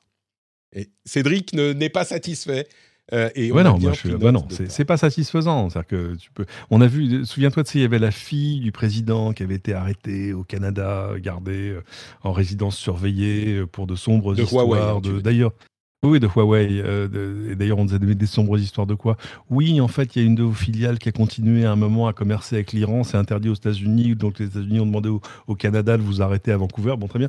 Au bout de 4 ans, là, ça y est, elle est repartie. Hein. Elle est ressortie, c'est fini. Euh, c'est fin de la ça. Ça a fait un entrefilet à la fin, alors que ça faisait une à l'heure. Euh, c'était, on, est dans une guerre commerciaire. Hein. Là, là c'est, c'est pas autre chose. Je pense pas que les craintes. Là, là, je pense pas que les. Si, tu veux interdire à, Huawei, fabricant de smartphones, d'utiliser Android, c'est fumeux. Enfin, c'est-à-dire que quand euh, Oppo et OnePlus et les autres Chinois le font, enfin, voilà, tout ça Moi, je constate, euh, je constate, Cédric, ah. que tu es euh, possesseur de Tesla. Tesla, société qui est, qui est société d'Elon Musk, qui a des mhm. liens étrangement proches avec la Chine. Absolument. Je ma crois Tesla que ta ma Tesla a été fabriquée à Shanghai. J'en ai la preuve. Clairement, on, comprend ce qui se passe maintenant, tout à coup. Ah bah oui, mais moi j'ai toujours aimé. Euh, si tu veux, vaut, mieux une grosse injustice qu'un petit désordre. C'est ma devise. bah écoute, on va continuer. Euh, on, va en fait, après, on, peut avoir un très long débat de fond sur la Chine que je connais un, tout petit peu. On va pas, non, on va pas se mentir, euh, mais euh, et, où évidemment, c'est que pendant 20 ans, on s'est dit, regardez, la Chine est en train de sortir de son isolationnisme au travers de l'économie, et c'est vrai. Et c'est vrai. Et tout à coup, on a vu arriver les tourismes, les touristes chinois chez nous. Nous, on s'est mis à aller faire du tourisme vachement plus facilement là-bas et des affaires et tout ça. Et euh, je suis toujours fasciné par la facilité que les, les Chinois. C'est pas, c'est un cliché, mais il est vrai, je suis désolé, on va faire du commerce. Euh, pour tout dire, j'ai commandé des trucs en Chine, mais je parle pas d'AliExpress, les trucs professionnels, etc. C'était une simplicité, ils sont trop forts. Et, euh, et, en fait, c'est ça. Je pense qu'il y a deux choses. Il y a, mon, vieux petit cœur d'étudiant en droit euh, qui bat de travers quand on dit, écoute, on va te condamner pour un truc qui n'est que potentiel. Ah bah oui, mais potentiellement, avec un marteau, je peux tuer tout le monde, vous savez. Et ou, alors, ou alors, je peux réparer une étagère. et, et puis, il y a ce truc sur l'innovation où euh, c'est devenu un véritable euh, terroir d'innovation absolument incroyable. Et à un moment, ce sera à la fois euh, difficile et un peu triste de s'en priver. Oui. Bon. Mais alors après, la, après la confiance, en, espérant qu'ils ne reviennent pas à ce qu'ils ont fait il y a deux ans, en tapant sur la tête avec leur marteau de toute leur industrie tech, tel point qu'ils se sont dit bon bah finalement. Ah mais oui, il y avait, là aussi. Hein, mais, voilà. Après, on est d'accord sur le fait que la confiance n'exclut pas le contrôle. On va passer au. Bah, vous savez quoi? Je vais même pas faire ma petite promo Patreon. Je vais juste dire que si vous appréciez l'émission et nos débats animés, vous pouvez aller sur patreon.com/slash rdvtech pour soutenir l'émission et on vous apprécie, vous, de notre côté. C'est maintenant la partie sur le reste de l'actu et les petites news un petit peu plus rapides. D'abord, euh, un petit, un début de projet de, loi qui me paraît intéressant, mais alors on est vraiment à l'état de euh, peut-être que ça arrivera un jour. L'Union européenne parle euh, d'imposer un droit à la réparation qui irait de 5 à 10 ans en fonction des appareils. Donc ça étendrait en gros les, les, garanties de conformité qui sont de 2 ans, si je ne m'abuse, aujourd'hui. Euh, et en gros, ce que ça veut dire, hein, si on imagine un petit peu, on se dirait que les appareils électroniques pourraient être réparables, ah, pour une somme bien sûr, sur 5 à 10 ans. Je crois que ça ah, serait sur, le, sur le modèle des voitures. Mmh. Une voiture, tu l'achètes aujourd'hui, la marque est censée pouvoir te, fournir des pièces détachées pendant, euh, je crois que oui, c'est minimum 10 ans. Mmh et donc? Donc c'est pas. Bah, c'est pas, alors c'est pas une garantie. Hein. Entendons-nous, ta garantie, elle continuera à faire un an ou deux ans. Euh, et après, il faudra que la marque sache réparer ton appareil, euh, parce que c'est vrai qu'il y, a souvent des problèmes de réparabilité, ou même, et c'est une question de lisibilité, c'est-à-dire c'est, se dire que, euh, tu vois, ton smartphone a trois ans, tu l'as un peu cassé, il marche plus. Il y a des fois, tu te poses même pas la question, tu te dis laisse tomber, c'est pas réparable, avant même de le montrer à quelqu'un. Et tout à coup, si la loi te dit, bah si si, il va être réparable pendant dix ans, alors après pour quel prix Parce que c'est quand même c'est l'autre question. Si ça, si ça te coûte 8 euros de moins que d'acheter le modèle neuf, euh, tu risques d'être tenté quand même. Mais, euh, mais au moins, tu pourras alimenter un, circuit de, la seconde main qui, qui, manque, qui manque de volume lui aussi.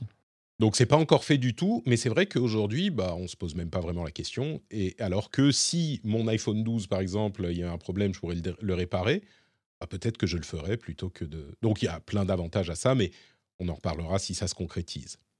Est-ce que tu as vu cette histoire d'un journaliste équatorien et de sa clé USB explosive? Faut se méfier des clés USB. Quand tu reçois une clé USB, il faut pas la brancher. Je veux dire, si tu ne l'attendais pas. lui, ça lui a explosé au visage. C'est un peu. C'est un peu plus. Tu veux, normalement, quand tu, quand tu branches une clé USB que tu connais pas, euh, ça peut aller explorer ton ordinateur, ça peut faire plein de trucs pas terribles. Euh, là, c'est carrément un attentat, en fait, mais dans un, tout petit, tout petit, euh, tout petit format, quoi. Et donc, c'est une véritable charge explosive qui est dans une clé USB. Alors, heureusement pour le journaliste en question, il l'a connecté qu'à moitié et donc, visiblement, ça n'a pas explosé entièrement.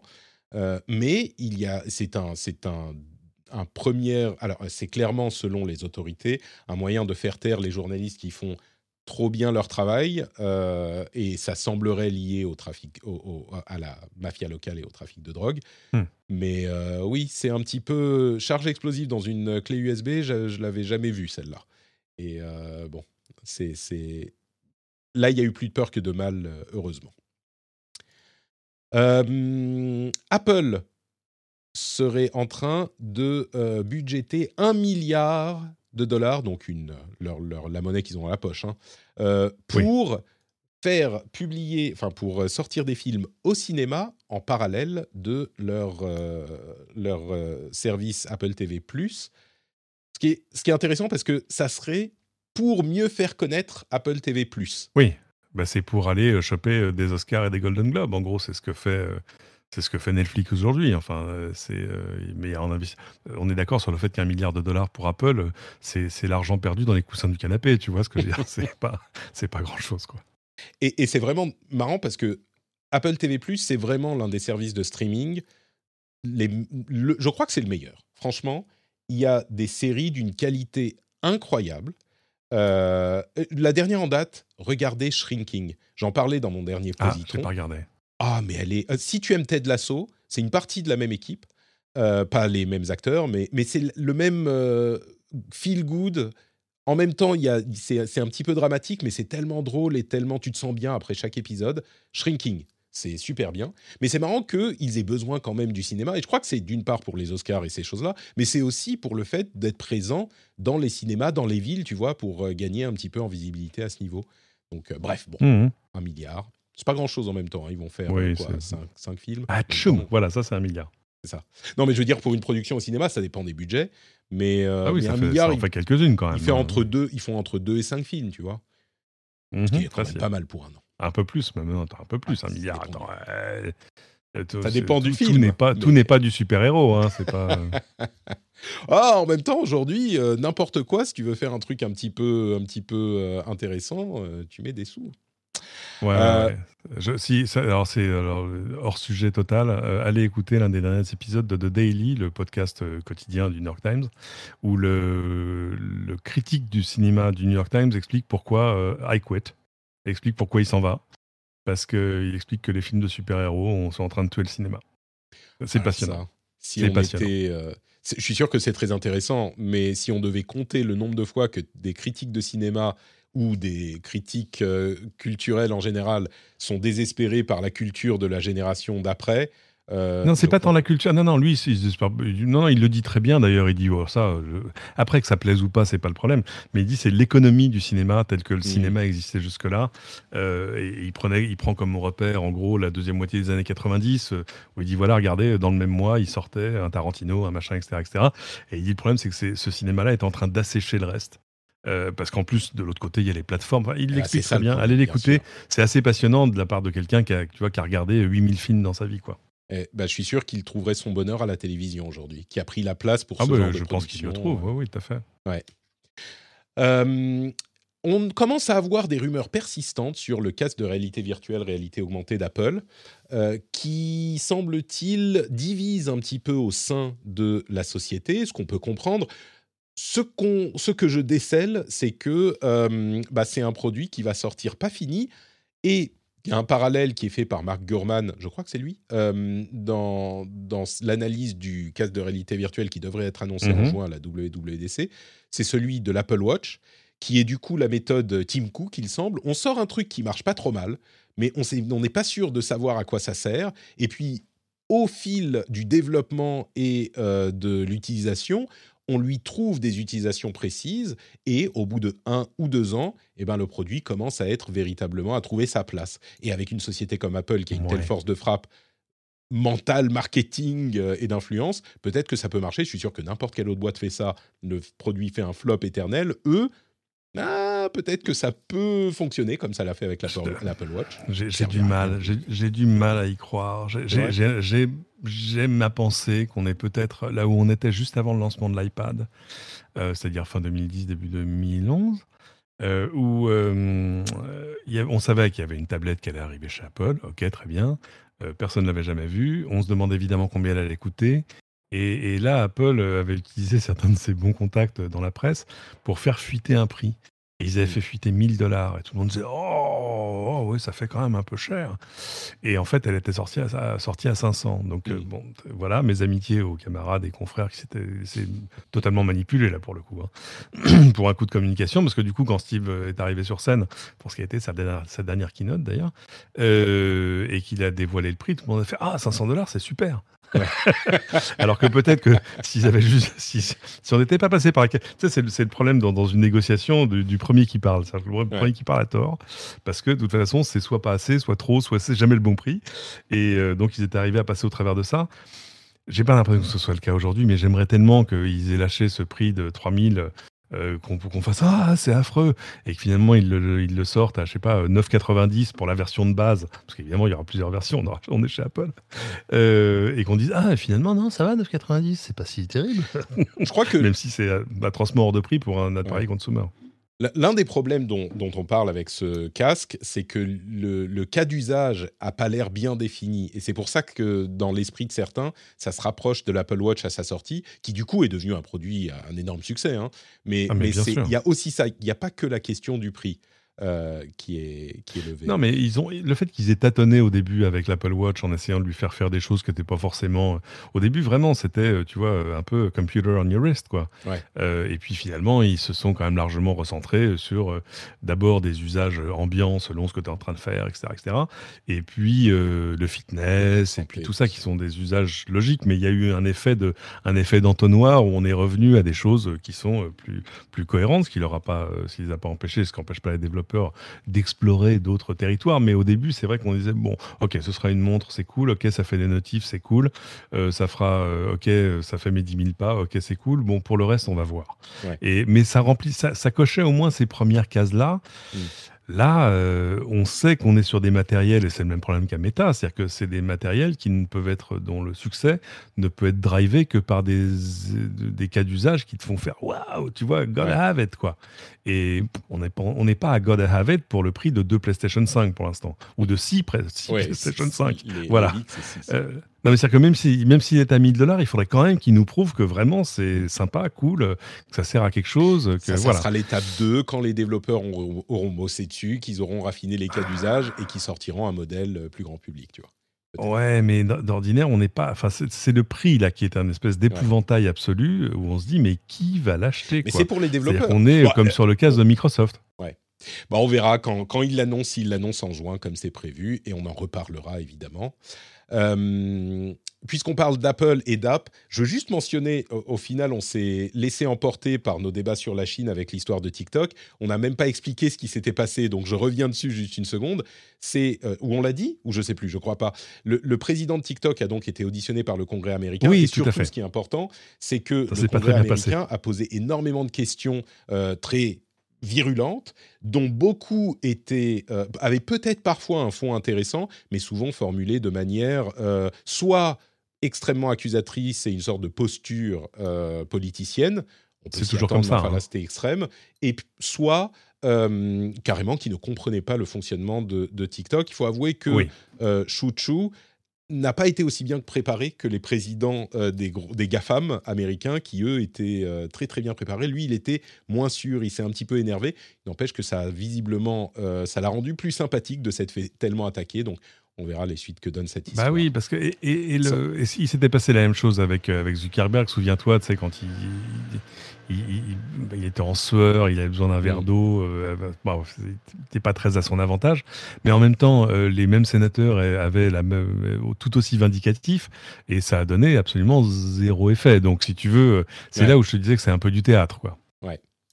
justement, alors je sais pas de, dans le verre de qui ça remet de l'eau, mais euh, Pin Duo Duo qui est une application, c'est du commerce, hein, si je ne me trompe pas, une application chinoise, a été euh, bannie par Google suite à la découverte de euh, nombreuses failles de sécurité et de fuites de données. C'est une application chinoise, évidemment. Alors, ça peut mettre de l'eau dans mon verre en disant bah regardez les Chinois ils ont accès à tout machin et ça met de l'eau dans le verre de Cédric aussi parce que là on est dans un cas avéré où il ah y bah avait effectivement un problème et une fuite et donc ils euh, ont fait un truc très mal et donc il faut les sanctionner. Tu vois là j'avoue que ça ça ne me hérisse pas du tout le poil. Je trouve ça tout à fait normal. Euh, d'autant que c'est arrivé plein d'autres fois avec plein d'autres apps enfin voilà c'est mmh. Mais on n'a pas, euh, on n'est pas allé jusqu'au bout de ce qui se passe en France, de fait où l'administration va demander euh, aux gens à qui elle fournit des, téléphones, donc aux fonctionnaires, euh, de ne pas installer TikTok, de ne pas installer Facebook, Instagram, ou d'éviter des trucs comme Tinder ou Grindr. Voilà. C'est ça. parce que là aussi, il y a quand même, ça peut, ça peut poser question. Tout à fait. tiens, Twitter un instant sur Twitter. Euh, là, vous remarquerez que je, me restreins beaucoup hein, sur Twitter. Mais il se passe quand même un truc important en ce moment. Ils euh, sont en train de euh, supprimer les checkmarks des, ce qu'ils appellent les checkmarks ah. anciennes, donc les petits badges don't bleus. Do it.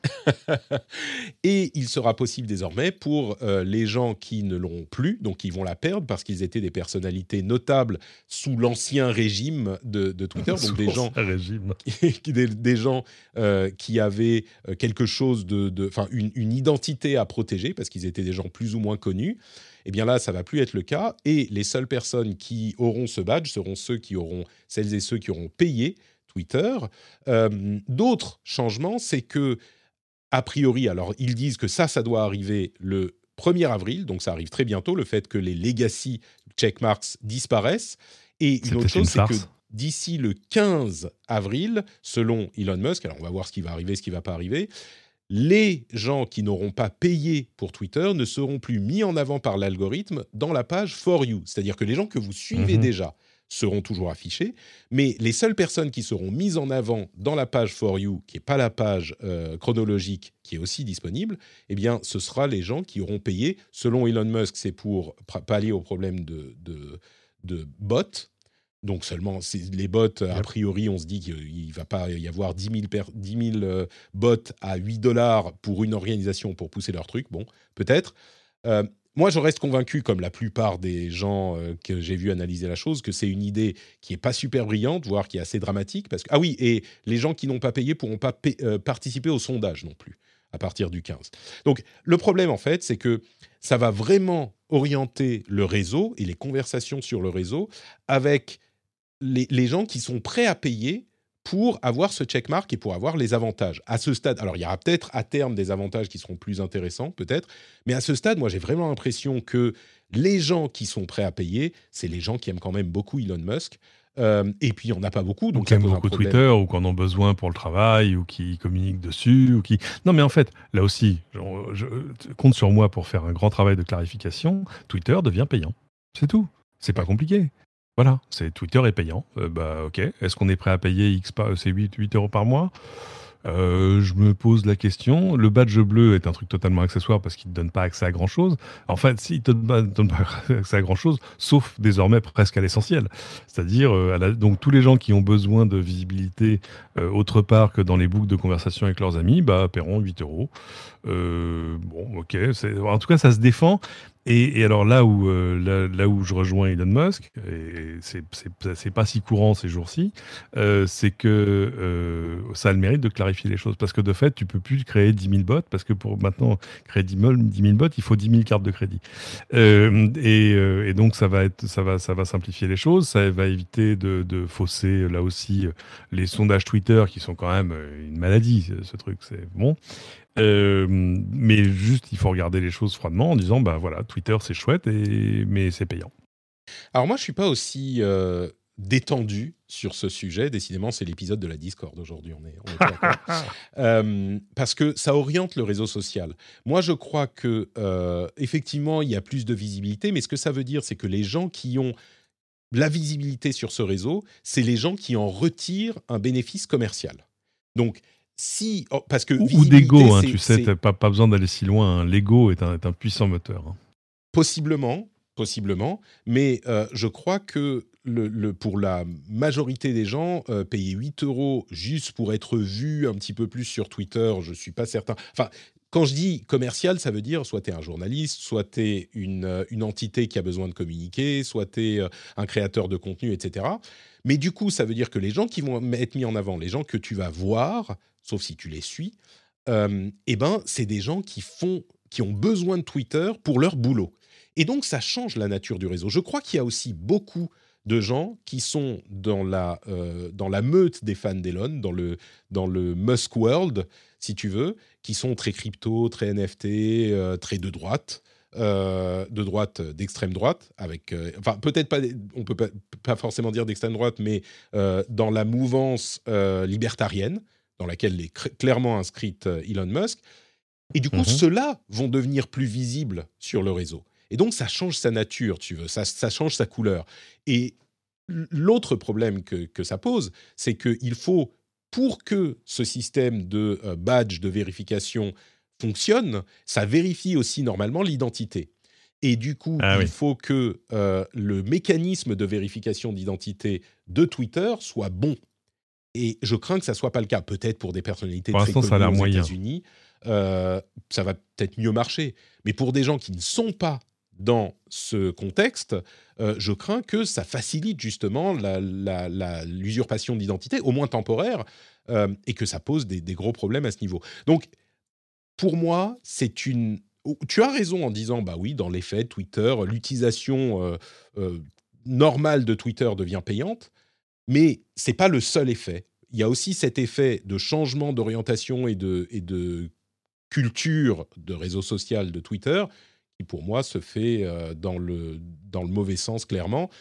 Et je, vais t'avouer, peut-être que j'espère me tromper, mais je vais t'avouer que j'ai très peur de ce qui se passe, enfin très peur pour le réseau, qui est un réseau que j'adore, Twitter, de ce qui va se passer avec euh, les millions de fans d'Elon Musk qui, eux, vont tout de suite acheter leur checkmark, et qui l'ont déjà sans doute déjà acheté, mais qui vont du coup avoir une visibilité accrue par rapport à énormément de gens qui avaient leur checkmark avant parce qu'ils étaient des journalistes, des personnalités politiques, etc., qui, vont se dire bon, enfin non, c'est bon, j'ai pas besoin de, payer pour ça. Peut-être qu'à terme on y viendra. Hein. Peut-être que moi, par besoin commercial, je finirai par acheter une checkmark. Euh, j'en sais rien. Mais il y a un truc quand même qui est notable et qui est euh, révélateur, c'est que visiblement, les ingénieurs sont en train de travailler à l'option de cacher votre checkmark. C'est-à-dire que vous bénéficierez des, des, avantages du truc sans montrer que vous avez payé pour. Mais oui, parce que finalement, la, la checkmark devient de une marque d'infamie, ce, ce, blue checkmark. Ouais, c'est-à-dire qu'avant, on te la décernait comme un prix, et maintenant, c'est, euh, tu vois, c'est la, l'espèce de notch en disant, OK, monsieur est abonné. Mmh. Euh, donc, ça n'a plus beaucoup d'intérêt, ça. C'est un intérêt en termes d'usage. Hmm. Mais, mais non, mais ce que je veux dire, c'est pas ça. C'est que les, y avait c'était les nouveaux et les anciens. Et les nouveaux pouvaient se faire passer pour les anciens en disant Regardez, moi, on me l'a donné parce que d'abord, je suis moi. Et donc, je suis très important parce que j'ai une checkmark. Ouais, non, mais ça, ça n'a plus cours. Donc, ça, ça, ça, ça, on va l'oublier très, très vite. C'est pas très grave. Le, là, le, ce qui va se poser comme question, ça va être d'abord pour toutes les marques qui vont être forcées d'acheter leur compte. Euh, parce que c'est important pour elles, parce que tu, on a vu les, tu vois, ces marques euh, qui se sont fait euh, prendre leur compte Twitter ou inventer un nouveau compte Twitter avec une checkmark, etc. Alors là, en théorie, c'est un peu comme les noms de domaine au début, il faut que tout le monde les prenne. Il y, a une vérification au moment de l'attribution de la checkmark. C'est là qu'on disait il faut que ça soit bien fait. Et malheureusement, ça a pas. J'ai pas, pas très confiance. ça n'a pas été dingo. Mais... C'est que normalement, en plus pour les marques, il y a une vérification réelle qui est faite pour qu'on t'attribue la checkmark. Donc ça devrait valider un peu. Mais... Voilà. Bon. Euh, mais c'est comme les noms de domaine au début. Hein. Moi, je me souviens très, très, très, très, très longtemps, au début du début des débuts, euh, un journaliste, c'était quoi, The Wired ou je sais pas qui, qui s'amusait à appeler des marques, genre McDo, hein, Mmh. en disant Dites donc, euh, vous savez, vous n'avez pas enregistré McDonald's.com, ça risque de vous poser un problème un jour. Alors il disait oh, On voit pas trop l'intérêt. Et donc il avait enregistré McDonald's.com. et il avait attendu que McDo l'appelle en disant eh, eh, En plus, à l'époque, il n'y avait pas tous les systèmes, il n'y avait pas de système d'arbitrage sur les noms et les marques, etc. Et McDo avait été, l'avait joué assez cool et lui avait racheté la marque euh, contre. Euh, en gros, ils avaient payé l'installation d'un cours de basket à Harlem. Enfin, voilà.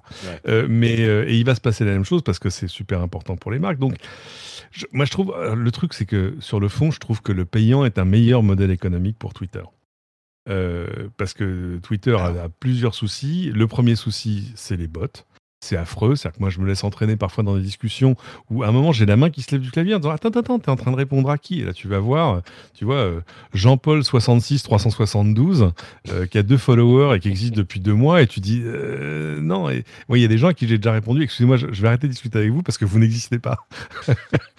et il y, a ce problème, effectivement. On verra si ça leur rapporte de l'argent. Entre parenthèses, jusqu'à aujourd'hui, il y a environ un peu moins de, 3, de 400 000 abonnés sur iOS et Android. Euh, on ne parle pas des abonnés sur le web, euh, mhm. ce qui rapporte pas énormément d'argent, sachant que ça fait à peu près une dizaine de millions de dollars. Euh, sachant qu'ils ont besoin de 5... Enfin, ils avaient besoin avant le rachat de 5 milliards. Bon, on verra. Deux petites autres choses. D'abord, mhm. Après une demande du gouvernement indien, Twitter a bloqué les tweets de 122 utilisateurs. Euh, avant Elon Musk, il, euh, disputait un petit, peu, plus ce genre de demande euh, des, gouvernements au nom de la liberté d'expression qui est censée défendre Elon Musk. Mais bon.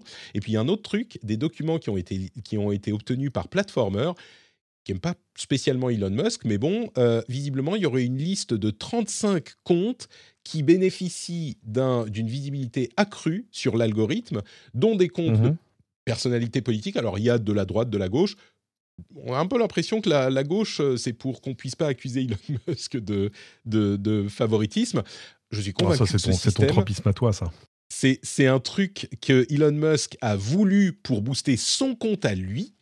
Et puis on lui a dit non, mais attends, ça va se voir là. Mais, mais d'autres personnes. Alors il a dit ok bon alors on va mettre Ben Shapiro, Cat Turd, enfin qui sont des pundits euh, terrifiants de l'extrême droite américaine. Euh, et on va mettre Biden, comme ça on ne pourra pas nous accuser d'eux, et Alexandria Ocasio-Cortez, euh, voilà. Et puis, et, LeBron James, parce que j'aime bien le basket. Et du coup, il y a ces 35 VIP qui ont plus de visibilité, d'après les documents qu'a vu Platformer, hein, c'est pas avéré, ils n'ont pas commenté, qui ont plus de visibilité, dont Elon Musk bien sûr, Bon, le système de Lords and Peasants. Eh oui. On conclut sur une news qui ne fera pas débat, qui mettra euh, tout le monde d'accord sur la tristesse de l'information. oui. Le président, le cofondateur de mhm. Intel, Gordon Moore, est décédé malheureusement à l'âge de 94 ans la semaine dernière. Euh, tu, tu, connais bien sûr Gordon Moore. Est-ce que tu, ah bah, moi, sais pourquoi il est je l'ai rencontré. Ah bah il a, il a, c'est lui qui a donné la défense. C'est lui qui, en fait, il n'a pas dit bonjour, je vais inventer la loi de Moore. Hein. C'est pas comme ça que ça s'est passé. il a juste dit, et c'était l'observation, il a, il, a, il a énoncé un truc en disant que le nombre, euh, la densité de transistors dans un microprocesseur pouvait doubler tous les 18 mois, et donc sa puissance, et donc son efficience énergétique, et donc etc. Mais ça, il l'a fait au, moment du lancement du 4004 d'Intel, qui était l'un de leurs premiers processeurs. Euh, et ça, c'était. Alors, flûte, là, là, tu, là, tu me fais le pop quiz. Euh, c'était C'était il y a bien longtemps.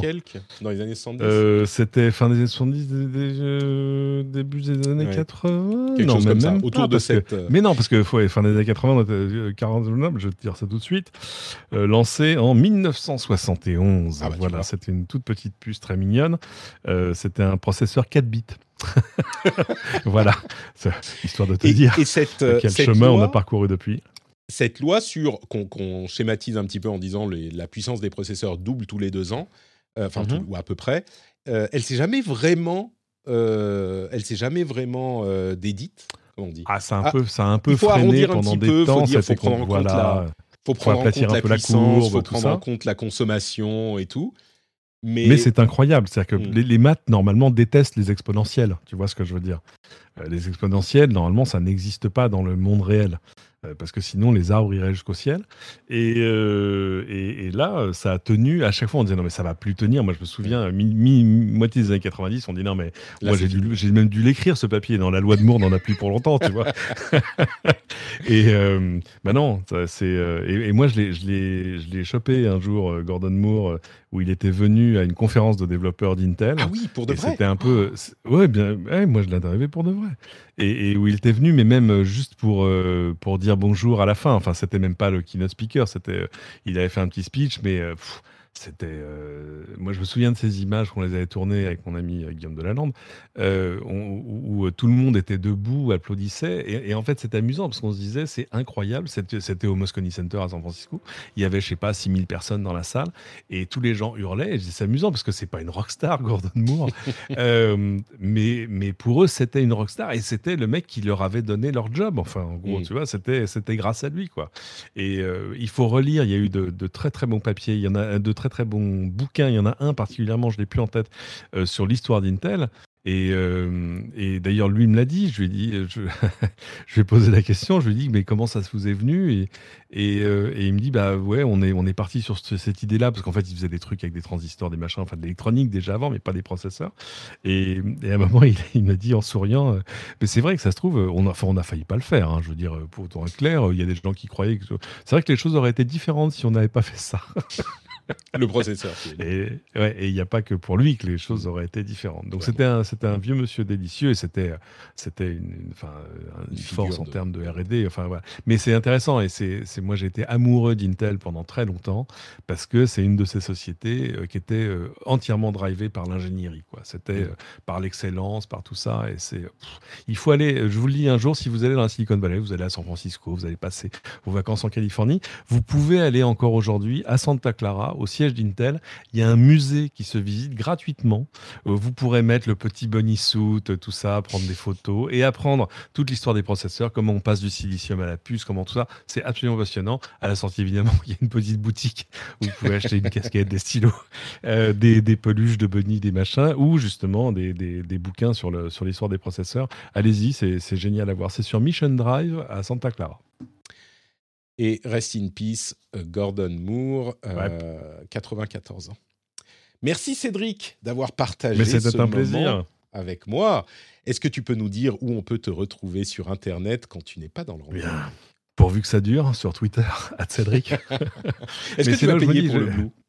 Mais je sais pas, j'ai pas envie de perdre moi à Cédric, faut pas déconner quand même. Ah, mais ça, tu vas pas le euh, perdre. Euh, c'est juste que tu auras plus. Il n'y a pas de raison, mais c'est vrai que moi, j'avais, je caressais le fol espoir qu'en passant au payant, on ait aussi des, garanties de sécurité sur les comptes, que puis, tu, mm. tu vois, que tu puisses pas te faire piquer ton compte, etc.